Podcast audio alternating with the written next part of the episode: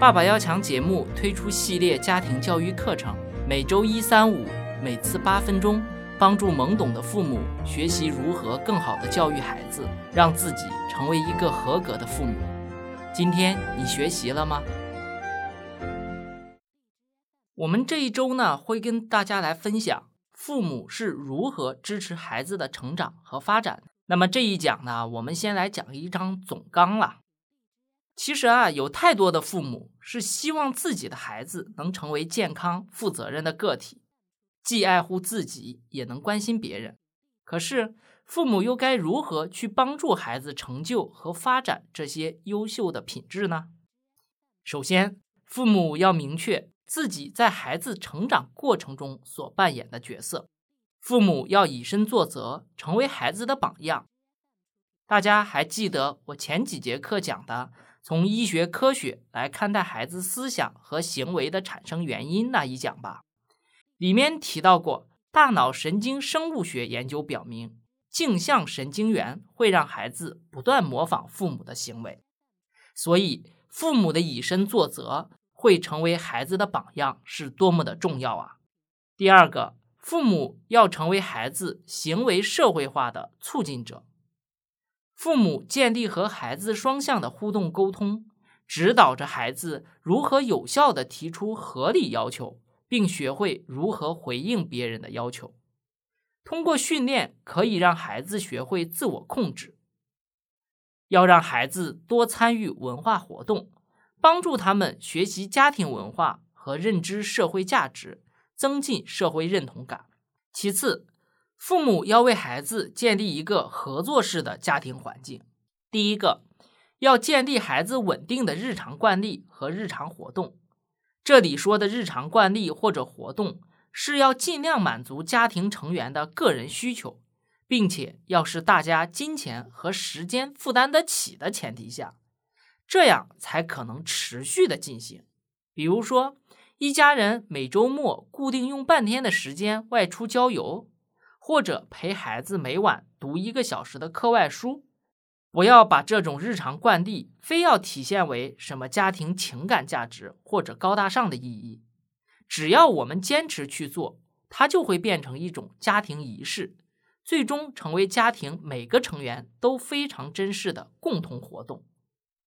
第二，在家庭生活中要多鼓励孩子。美国儿童心理学家德瑞克斯曾经说过。鼓励就是以增进儿童自尊和自我成就感为目标的连续过程。父母用鼓励的语调、动作来刺激孩子寻求发展自我的内在动力，同时也是在向孩子表示他们是受重视的、被关爱的家庭成员。那么，鼓励的方法有哪些呢？包括给孩子更多的独立空间，培养他们的独立性，比如说。让孩子要做家务活，让他们独立的吃饭。下来，父母还要肯定孩子做得好的事情，比如父母可以说：“你倒掉了垃圾，真是帮了我大忙。”或者说：“谢谢你给我递了纸巾。”父母也要引导孩子自己提出要求，比如父母可以告诉孩子：“告诉爸爸你为什么不开心。”让我们一起来解决这个难题吧。第三个就是父母不要无意识的做帮倒忙的错误。父母不要无意识的用“我帮你的话可以更快哦，你太小了还不会做”这样的话来打击孩子的自信心。父母也不要好心的指出孩子做事时的小错误。父母以为这是在告诉孩子如何改正。其实，在孩子心中，这是父母对他们错误的过度强调。孩子会觉得，只有在父母面前表现得十分完美，才有可能被表扬或者接纳，甚至以后会产生对尝试新事物的恐惧。最后，父母要建立孩子健康的生活方式：一、避免孩子因为意外伤害而引发的安全事故。这包括孩子身体上的伤害和心理上的伤害，也包括父母不要在孩子面前吸烟、酗酒等行为。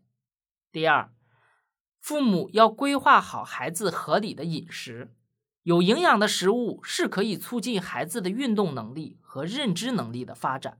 但是现在我们更要注意控制孩子的体重，体重超标会威胁孩子成年后的生活质量，引发像心脏病、糖尿病，也会让孩子心理严重自卑。